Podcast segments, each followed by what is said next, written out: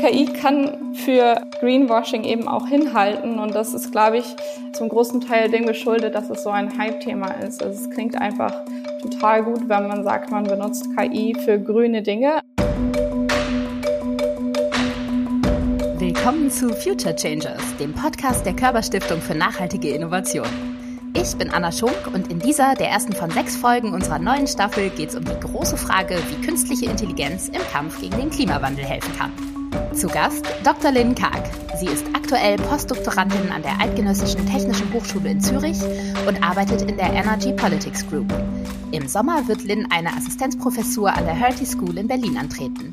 Außerdem ist sie Co-Leiterin der internationalen Expertinnengruppe Climate Change AI, über die sie gleich noch genauer erzählt. Mit Lynn spreche ich außerdem darüber, warum künstliche Intelligenz für die Forschung enorm wichtig ist und darüber, dass die KI nicht nur positiv zum Klimaschutz beiträgt, sondern auch neue Schwierigkeiten bereiten kann. Lynn erklärt, wann KI selbst die meiste Energie verbraucht und wie wir oder vielmehr die Profis das positiv verändern können. Viel Spaß beim Anhören. Liebe Lynn, zu Anfang ganz kurz weg vom Beruflichen. Wann in deinem Leben ist dir KI zum ersten Mal begegnet und war dir das damals bewusst? Also ich habe auf jeden Fall bewusst das erste Mal mit KI interagiert an der Carnegie Mellon University, als ich da mein PhD gemacht habe. Ähm, da habe ich Vorlesungen in, in KI gehört. Ich erinnere mich dran, dass ähm, vor Jahren Leute erzählt haben, dass sie an, an künstlicher Intelligenz forschen, aber das war eher von der Neuroseite und es wirkte immer so ein bisschen futuristisch und mir war nicht so ganz klar, wofür das überhaupt gut sein könnte. Also daran erinnere ich mich. Du arbeitest ja durchaus daran, Menschen an einen Tisch zu bekommen. Was machst du da genau und warum ist das so wichtig? Ich habe zusammen mit ein paar Kollegen eine Organisation gegründet, die heißt Climate Change AI und wir verstehen uns eben als eine Art Plattform im Bereich KI und Klimaschutz. Und vor allem haben wir gemerkt, dass, dass die Bereiche des, der KI und die Bereiche des Klimaschutzes nicht sehr gut vernetzt sind. Und es ist eben wirklich wichtig, dass Menschen von, mit verschiedenem Hintergrund ähm, zusammenkommen, um wirklich gewinnbringende Projekte zu entwickeln. Es braucht eben diese Expertise in, in beiden Bereichen. Und was wir machen, ist, wir organisieren Veranstaltungen, zum Beispiel auf großen KI-Konferenzen, wo sich Leute aus dem Praxisbereich und Leute aus dem akademischen Bereich austauschen können über ihre, ihre Projekte, die sie machen und eben diese Projekte diskutieren können. Dann ähm, stellen wir auch Ressourcen bereit. Also im Moment arbeiten wir zum Beispiel an einem Grant-Programm in dem Bereich, um eben diese Arbeit zu fördern. Wir stellen auch viel ähm, Informationen zusammen oder ähm, versuchen diesen diesen Diskurs weiterzubringen, indem wir uns mit den Problemen und den Herausforderungen, aber auch den Möglichkeiten in diesem Bereich beschäftigen. Was würdest du sagen, war bei dieser Arbeit bisher euer größter Erfolg oder euer schönstes Feedback, was dich persönlich so am meisten angetrieben hat? Also als wir die Organisation gegründet haben, haben wir gleichzeitig ein Paper veröffentlicht, wo wir verschiedenste Arten aufgezeigt haben, wie KI eben eingesetzt werden kann für den Klimaschutz. Und das wurde eben sehr weit beachtet. Aber was mich wirklich antreibt, ist, dass viele Leute uns schreiben oder auch erzählen auf diesen Veranstaltungen, dass sie sich wirklich freuen, dass es jetzt quasi eine Gemeinschaft gibt, wo sie sich austauschen können in diesem Bereich. Das hat wirklich gefehlt und das motiviert mich wirklich sehr, dass man, dass man geschafft hat, da einen neuen Bereich aufzumachen, wo sich Leute wirklich gewinnbringend ähm, austauschen können. Findest du das alles persönlich gerade deshalb so wichtig, weil du die KI an sich auch kritisch siehst? Also ist das auch etwas, was dich zu deiner Arbeit antreibt? Weil außenstehend könnte man ja denken, wenn sie künstlicher Intelligenz kritisch gegenübersteht, warum arbeitet sie in dem Bereich? Wir verstehen wirklich unsere Aufgabe nicht darin, künstliche Intelligenz zu bewerben. Also darum geht's wirklich nicht. Es geht eher darum, diesen Bereich gibt es, der Klimaschutz muss passieren. Wie können wir dafür sorgen, dass in der Ära der künstlichen Intelligenz ähm, der Klimaschutz vorangetrieben wird? Ein Problem ist eben auch, was mich sehr motiviert, ist eben diesen Hype ein bisschen einzudämmen. Genau, aber zumindest Informationen bereitzustellen, die wirklich eventuell hilfreich sein könnten und, und über diesen Hype hinausgehen und eben auch der Öffentlichkeit und der Politik Informationen bereitstellen, die, die eventuell für Entscheidungen benutzt werden können. Die dann für uns alle relevant sind. Vorab noch ein paar Fakten zum Klimawandel. In den letzten 50 Jahren ist die Temperatur der Erde wesentlich deutlicher angestiegen als davor. Erwiesen ist, dass das Klima sich durch menschliches Handeln, vor allem unseren Kohlendioxidausstoß, übermäßig erwärmt. Die CO2-Emissionen müssen reduziert werden. Das Ziel? Klimaneutral werden. Sonst schrumpft das Eis in der Arktis weiter, die Zahl der Naturkatastrophen steigt und noch mehr Tiere und Pflanzenarten verschwinden aus ihren Verbreitungsgebieten. Es geht also auch ums Tempo. Die Geschwindigkeit, in der wir unsere Emissionen reduzieren, wird sich deutlich auf die weitere Erwärmung auswirken. Mir ist aufgefallen, dass viele ExpertInnen auch nicht künstliche Intelligenz, sondern maschinelle Intelligenz als Wording benutzen. Gibt es da einen Unterschied? Künstliche Intelligenz ist ein ziemlich breiter Begriff, der oft damit umschrieben wird, dass hier quasi Fähigkeiten der menschlichen Intelligenz abgebildet werden, wie Sehen oder Hören oder Lesen. Im weiteren Sinne befasst sich künstliche Intelligenz aber mit, mit sehr verschiedenen Computersystemen, die komplexe Aufgaben lösen. Was eben in letzter Zeit einen ziemlichen Aufschwung erlebt hat, ist das maschinelle Lernen. Das ist ein Teilbereich der künstlichen Intelligenz. Und hier ähm, lernen Computersysteme anhand von Daten Funktionen. Also sie können quasi, was vorher Menschen designte Systeme waren, können sie selber erlernen anhand von Daten. Okay, was genau ist jetzt eigentlich künstliche Intelligenz? Das ist gar nicht so leicht zu klären oder zu erklären, denn es gibt keine allgemeingültige Definition. Nicht mal der Intelligenzbegriff an sich ist ja eindeutig definiert. Wir versuchen also vielmehr uns einer Definition zu nähern. Dafür wird aktuell meistens zwischen starker KI und schwacher KI unterschieden. Runtergebrochen ließe sich sagen, dass starke KI das meint, was wir beispielsweise aus Science-Fiction-Filmen kennen. Also Maschinen, die größere generelle Probleme lösen und auch Fragen beantworten können. Genauso wie Science-Fiction ist aber auch das noch Fantasie oder Zukunftsmusik. Und das bleibt wahrscheinlich auch noch einige Jahrzehnte lang so. Und in Hinblick auf den Klimawandel spielen diese Technologien sowieso keine Rolle, denn wir haben wie gesagt nur noch wenige Jahrzehnte Zeit, um den Klimawandel überhaupt abzuschwächen. Darauf geht Lynn später im Gespräch auch nochmal ein.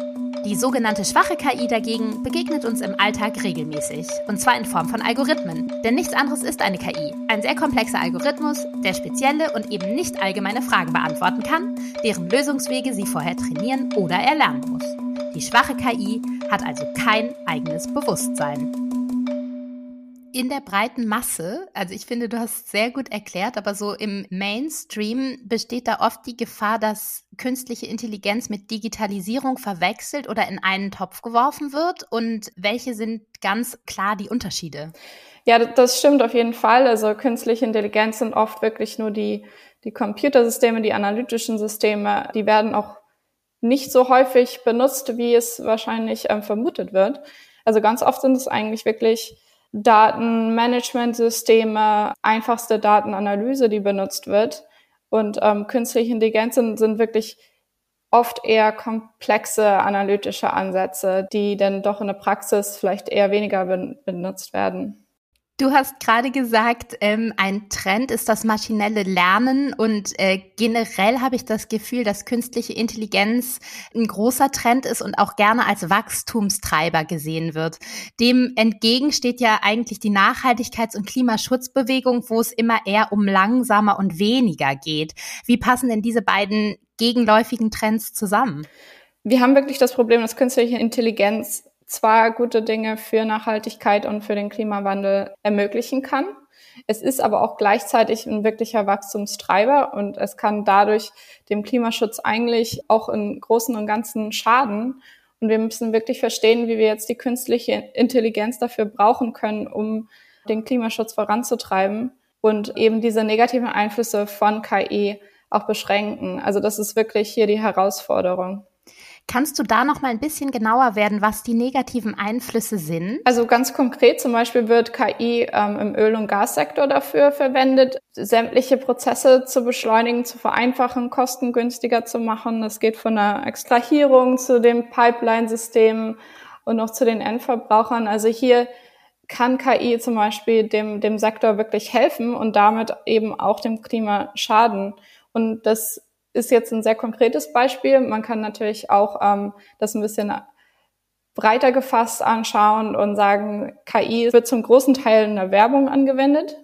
Ähm, das heißt, es ist ein Konsumtreiber hier und das ist natürlich wegen der, was oft Embodied Emissions genannt wird, also wegen der Emissionen, die eben mit den Produkten auch verbunden sind, ähm, ein Problem.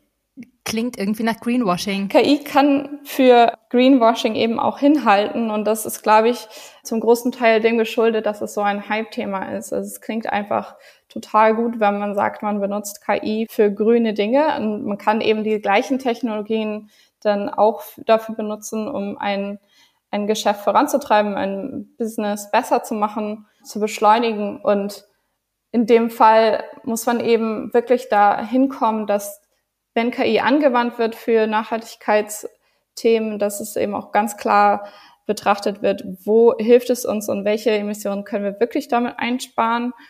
Weil es sonst eventuell vom eigentlichen Problem ablenkt. Also ist künstliche Intelligenz auch ein, ein Begriff oder ein Tool, das genutzt wird, um von dem abzulenken, was wirklich das Umwelt- oder Klimaproblem ist, zum Beispiel? Habe ich es richtig verstanden? Für jemanden, der der nicht wirklich daran interessiert ist, Emissionen signifikant zu reduzieren, kann es ein schönes, ähm, tolles Aushängeschild, ein tolles Projekt sein. Wir benutzen jetzt KI, wir machen ganz modernen Klimaschutz. Da kann es auf jeden Fall ablenken von wirklichen Zahlen und wirklichen Emissionsreduzierungen. Und dann kann es eben auch zur Ablenkung in Institutionen führen, die daran interessiert sind, Klimaschutz zu betreiben, indem sie ähm, fälschlicherweise zum Beispiel glauben, sie bräuchten KI für bestimmte Ansätze und diese könnten aber zum Beispiel auch mit sehr viel einfachen Methoden ähm, erreicht werden. Und hier muss man eben auch vorsichtig sein und genau am besten Best Practices entwickeln wo und wann KI sinnvoll ist und wo es eventuell eher zu höheren Kosten oder auch höheren Risiken führen kann. Und da bin ich eben besonders interessiert, wie zum Beispiel Städte oder ähm, lokale Regierungen ähm, da KI am besten einsetzen können und gewinnbringend einsetzen können und nicht das einfach nur ähm, for the sake of it sozusagen. Also es muss schon angewendet werden, wenn wenn es Sinn macht und nicht, weil man glaubt, das ist gerade ein moderner Ansatz. Und wahrscheinlich auch nicht, um menschliche Entscheidungen auf Maschinen abzuwälzen, oder? KI kann auf keinen Fall politische Entscheidungen abnehmen, auch keine politischen Strategien entwickeln. Also soweit ist es wirklich noch nicht und ich lehne mich vielleicht ein bisschen aus dem Fenster, aber ich würde sagen, in, in näherer Zukunft, vor allen Dingen nicht in den Zeitspannen, in denen wir uns mit dem Klimawandel beschäftigen müssen, äh, werden wir eine KI erreichen, die uns irgendwelche ähm, wirklich signifikanten Entscheidungen abnehmen kann. Da sind wir aber auch wieder so ein bisschen bei der Kombination künstliche Intelligenz und menschliche Intuition, oder? Wenn man beides zusammen anwendet, dann kommt man eigentlich bei was Gutem raus. Der Mensch ist eigentlich immer ein bisschen involviert in, in diese Entscheidung und das ist eigentlich auch erwünscht, weil das Problem bei dem maschinellen Lernen zum Beispiel, bei einigen Arten von Modellen, ist, dass wir wirklich nicht verstehen, warum hat es so und so entschieden? Was hat es eigentlich gelernt? Und in verschiedensten Bereichen, die mit dem Energiesystem zu tun haben, zum Beispiel, ist es sehr kritisch, dass eben auch Menschen verstehen, was passiert da, weil diese Systeme eben auch kritische Infrastruktur darstellen. Also wir wollen ja nicht, dass jetzt plötzlich die Lichter ausgehen. Also ist hier schon sehr wichtig, dass eben diese Systeme, wenn sie in der Praxis angewandt werden, erklärbar sind.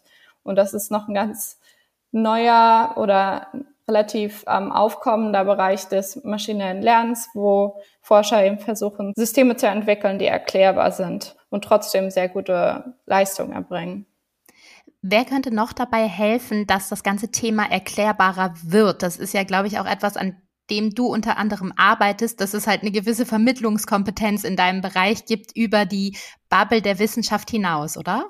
Ist auf jeden Fall eine Teilaufgabe der Wissenschaft, ist schon die Wissensvermittlung auch an die breite Öffentlichkeit oder zumindest die Vermittlung der, der wesentlichen Aspekte und wie sie funktionieren. Man kann ja jetzt nicht erwarten, dass äh, jeder Normalverbraucher verstehen muss genau, wie sein Smart Home System funktioniert und was es genau vorhersagt. Aber die Risiken sollte man schon sehr klar kommunizieren. Also Datensicherheit ist ja nicht nur im Klimabereich relevant, sondern generell, wo, wo KI angewandt wird. Und was natürlich auch wichtig da ist, ist, welche Daten werden benutzt, welche Muster werden gelernt. Wie sieht's denn mit einer Regulierung hinsichtlich des Datenschutzes aus? Kann man sagen, dass wir letzten Endes mehr oder weniger alle, ich sage jetzt einfach mal, überwacht werden? Wo kann das zu Problemen führen, gerade vielleicht für schwächere Gruppen? Und wer kann uns als äh, Gesellschaft oder sollte uns davor schützen, ohne jetzt zu dramatisch zu werden? Aber braucht es da eine politische Regulierung oder wer ist da dran, deiner Meinung nach? Ja, das ist eben das Problem der künstlichen Intelligenz, dass es wirklich diese Techniken sind sehr gut darin, aus sehr komplexen Datenwelten interessante Muster herauszuziehen. Und das eignet sich wirklich natürlich sehr gut für die Überwachung. Es ist eben eine Gruppe von sehr neuen, aber sehr einflussreichen Technologien. Und das sehen wir, haben wir in der Geschichte immer gesehen, dass, dass man mit neuen Technologien erstmal umgehen lernen muss und erstmal die, die gesellschaftlichen Strukturen aufbauen muss, um, um mit denen verantwortungsbewusst umzugehen. Und bei der KI ähm, gibt es eben sehr viel zu tun im Moment. Nachdem wir jetzt ein paar Risiken besprochen haben, welche sind denn die Umwelt- und Klimaschutzbereiche, in denen du eine KI für absolut sinnvoll hältst? Wir sprechen in dieser Podcast-Staffel unter anderem über die Landwirtschaft, die Waldwirtschaft, den Energiesektor, die Mobilität und die Kreislaufwirtschaft. Hast du da Beispiele, wo du denkst, ja, da macht es wirklich Sinn und da hat es auch überhaupt nichts mit Greenwashing zu tun? Ja, es gibt viele Bereiche. Zum Beispiel meiner eigenen Forschung ähm, beschäftige ich mich damit, wie wir KI dafür benutzen können, um aus Datenbasen, die so schlecht analysierbar waren, relevante Informationen für zum Beispiel politische Entscheidungen zu generieren. Also in einem Projekt schauen wir uns zum Beispiel Patenttexte an und ähm, die wurden vorher manuell analysiert, zum Beispiel von Studenten, die sich dann ähm, jedes einzelne Patent durchlesen müssen. Und mit KI können wir eben bestimmte Informationen aus diesen Patenten automatisch extrahieren. Also wir waren interessiert in zwei verschiedenen Charakteristiken, dann haben wir sie gelabelt, ähm, einige wenige Patente, ein paar hundert zum Beispiel, das ist mit einem relativ geringen Kosten- und Zeitaufwand verbunden. Und dann haben wir KI dafür benutzt, es darauf zu trainieren, eben den gesamten Datensatz von Tausenden von Patenten auszulesen. Und an solche Informationen konnte man eben vorher nicht rankommen. Und diese Informationen sind für ganz verschiedene Bereiche sinnvoll, weil sich Patente halt auf, auf verschiedene Bereiche beziehen. Genau, also in dem Fall sind wir da an, an Policy-Fragen interessiert, aber das kann natürlich auch für wirtschaftliche Fragen ganz generell benutzt werden. Ähm, ich würde gerne noch mal ganz direkt auf den Klimaschutz gehen. Hat sich durch KI in puncto Klimaschutz in den letzten Jahren, Jahrzehnten schon konkret etwas verändert oder ist das noch eher Fiktion als Realität? Also es gibt schon Bereiche, wo das ganz konkret angewandt wird, zum Beispiel im, im Stromsektor. Da werden KI-basierte Prognosemethoden angewandt. Ähm, das ist zwar noch relativ neu da, aber ist schon in der Industrie angekommen viele dieser, was oft mit Smart umschrieben wird, also Smart Home Systems zum Beispiel, die sind auch KI-basiert und die werden in vielen Orten schon angewandt. Ist das dann ein Bereich, wo auch die VerbraucherInnen schon davon profitieren? Also der Otto-Normalbürger, die Otto-Normalbürgerin äh, sozusagen eine echte Schnittstelle mit diesem fiktiven Thema künstliche Intelligenz hat? Man kann sich ja solche Systeme auch schon kaufen und in eigenen Häusern installieren zum Beispiel. Also da gibt es schon Schnittstellen, wo Verbraucher eben von KI profitieren können und dem hingehend profitieren können, dass sie äh, den Energieverbrauch senken. Im Stromsektor bleiben wir in Deutschland aktuell hinter dem zurück, was wir erreichen müssten, um die Ziele des Pariser Klimaabkommens erreichen zu können. Darüber spreche ich in der nächsten Folge dieser Future Changer Staffel auch noch mit Hendrik Zimmermann von Germanwatch.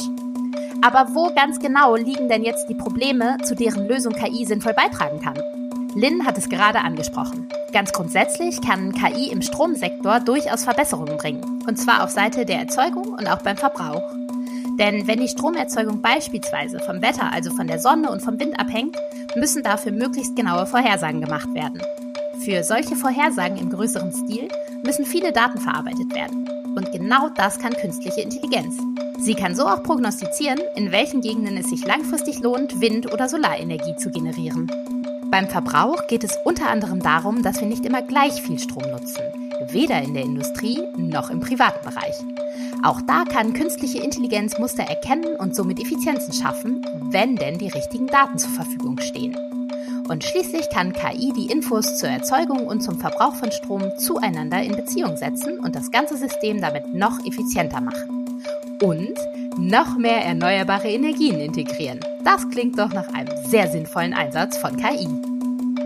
Beim Klimaschutz geht es ja nicht nur um die Energiewende, sondern auch immer mal wieder um Energieeinsparung. Wie hoch ist denn der Energieverbrauch von der KI selbst? KI sind ja Computersysteme, das heißt, sie verbrauchen auch Energie durch Rechenleistung. Und das kann sehr stark variieren. Also es gibt ja viele verschiedene Methoden oder Modelle, äh, die unter den Bereich KI fallen. Und oft ähm, sind das relativ kleine Modelle. Das heißt, man kann das ähm, auf dem Computer laufen lassen, man kann es auf dem Computer trainieren. Also trainieren bedeutet ja, wenn man ein Modell quasi lernen lässt. Und dann gibt es eben auch sehr, sehr große Modelle, vor allem in dem Bereich Deep Learning. Hier gibt es in der Forschung und Entwicklung vor allem richtig einen hohen Energieverbrauch. In, in der Forschung und Entwicklung werden eben diese Modelle trainiert, aber die werden tausende Male trainiert, um verschiedene Parameter und Konfigurationen auszuprobieren. Und dann kann sich sowas ähm, auf einen relativ hohen Energieverbrauch aufsummieren. In der Praxis ist, wenn ein Modell gebraucht wird, ist dieser Energieverbrauch geringer. Aber es hängt natürlich davon ab, wie oft es gebraucht wird. Also wenn jetzt ähm, diese riesigen Modelle zigmal am Tag laufen, dann ähm, kann sich das natürlich auch aufsummieren. Also es ist wirklich fallabhängig, wie hoch der Energieverbrauch ist. Und haben wir eine Möglichkeit, den einzudämmen oder ist das einfach so ein Kollateralschaden, den wir hinnehmen müssen? Ja, es gibt auf jeden Fall Methoden, den einzudämmen. Also sowohl auf algorithmischer Seite kann man versuchen, die Modelle kleiner zu machen, mit eventuell nur geringem ähm, Leistungsverlust. Dann können auch in einer Art, wie sie gebraucht werden, Energie eingespart werden. Also in der Praxis quasi, wie oft ähm, trainiere ich ein Modell nochmal, ist zum Beispiel eine Frage, wenn ich jetzt sage, okay, ich, ich muss es eigentlich nicht jeden Tag neu trainieren. Ich kann es einmal die Woche neu trainieren, spare ich ja auch sehr viel Energie ein. Und dann kann natürlich auch ähm, an den Emissionen geschraubt werden. Also zum Beispiel, indem man mehr erneuerbare Energien ähm, an das Netz bringt. Und ähm, das wird ja schon gemacht in vielen Cloud-Providers, dass sie eben einen höheren Anteil an erneuerbaren Energien auch selber bereitstellen. In dem Fall gibt es natürlich auch Emissionseinsparungen. Es gibt Effizienzgewinne auf der Hardware-Seite, die auch sehr zur Energieeinsparung beitragen. Ähm, also im Großen und Ganzen gibt es ziemlich viele ähm, Möglichkeiten, da den, den Energieverbrauch zu senken und die Emissionen zu senken. Und da kann man dann auch als Verbraucherin ähm, seinen Beitrag leisten, indem man einfach beim Provider darauf achtet, in Anführungsstrichen einfach, dass zum Beispiel auf Erneuerbare gesetzt wird? Genau, als Verbraucher hat man ja eigentlich eher weniger Kontrolle, aber die Institutionen, die Machine Learning oder künstliche Intelligenzsysteme selber betreiben, ähm, die haben da schon Möglichkeiten, den Energieverbrauch zu senken und eben auch Provider sich auszusuchen, die weniger Emissionen haben zum Beispiel. Wenn du jetzt sagen müsstest, warum wir die KI auf jeden Fall brauchen, warum wäre das? Also wir können zum Beispiel in der, in der Grundlagenforschung ähm, echte Fortschritte sehen durch eben Datenanalyse und KI-basierte Datenanalyse, wo es ähm, zum Beispiel mit Experimenten hilft, wenn man jetzt neue, neuartige Solarzellen oder neuartige Batterien entwickeln möchte. Da kann KI zum Beispiel dabei helfen, das Experimentieren zu beschleunigen, indem es einfach in riesigen Datenbanken die richtigen Materialien und Experimente heraussucht, die ähm, eventuell erfolgsversprechend sind. Und Grundlagenforschung klingt zwar eher erstmal irrelevant für den Klimawandel, aber das stimmt so nicht, weil diese Forschung unglaublich wichtig ist momentan noch. Also diese erneuerbaren Energien und eben auch Batterietechnologien sind sehr neue Technologien und da gibt, da passiert wirklich ziemlich viel ähm, auf der Seite der Innovation. Und ähm, wenn KI diese Grundlagenforschung verbessert, können in eher naher Zeit eben auch neue Technologien auf den Markt kommen oder günstigere Technologien auf den Markt kommen. Und einige davon stellen wir in dieser ganzen Podcast-Staffel noch in die Tiefe vor. Wie gesagt, in den insgesamt sechs Folgen dieser Staffel Future Changers zum Thema Klima und KI gucken wir uns einige Bereiche und hoffentlich auch Best Practice Beispiele noch genauer an. Die neuen Folgen erscheinen alle zwei Wochen dienstags. Und als nächstes geht es um das Thema, das wir heute auch schon ein paar Mal angeschnitten haben und das sicherlich eins der drängendsten ist. Die Energiewende. Danach spreche ich mit ExpertInnen über Wälder, Kreislaufwirtschaft, die Landwirtschaft und schließlich auch über Mobilität. Einen Punkt, der bei all diesen Bereichen wichtig ist, hat Lynn heute schon deutlich gemacht. Das ist die Interdisziplinarität. Denn etwas, was künstliche Intelligenz sicherlich nicht schaffen kann, ist es, die richtigen Leute mit der richtigen Expertise aus komplett unterschiedlichen Sektoren zusammenzubringen, damit gute und auch wirklich gewinnbringende Ideen und Lösungen entstehen. Eben nicht just for the sake of it, wie Lynn es eben so schön gesagt hat, sondern damit da wirklich wahre Future Changers ans Werk gehen. Lynn, welche ist denn deine Vision einer perfekten, klimageschützten und äh, KI-positiv orientierten Welt in fünf oder zehn Jahren? Also ich glaube, am wichtigsten ist natürlich, dass die Emissionen gesenkt werden. Also es geht mir nicht darum, dass KI jetzt auf jeden Fall angewandt wird, sondern es soll da angewandt werden, wo es wirklich einen Unterschied macht. Und dass wir runter müssen mit den Emissionen versteht sich, glaube ich, von selbst. Ganz, ganz vielen Dank für deinen Input, liebe Lynn Karg. Das war Future Changers, der Podcast der Körperstiftung für nachhaltige Innovation. Wer keine Folge verpassen möchte, abonniert den Podcast. Außerdem freuen wir uns über Bewertungen und Kommentare auf allen gängigen Plattformen. Future Changers ist eine Produktion der Körperstiftung.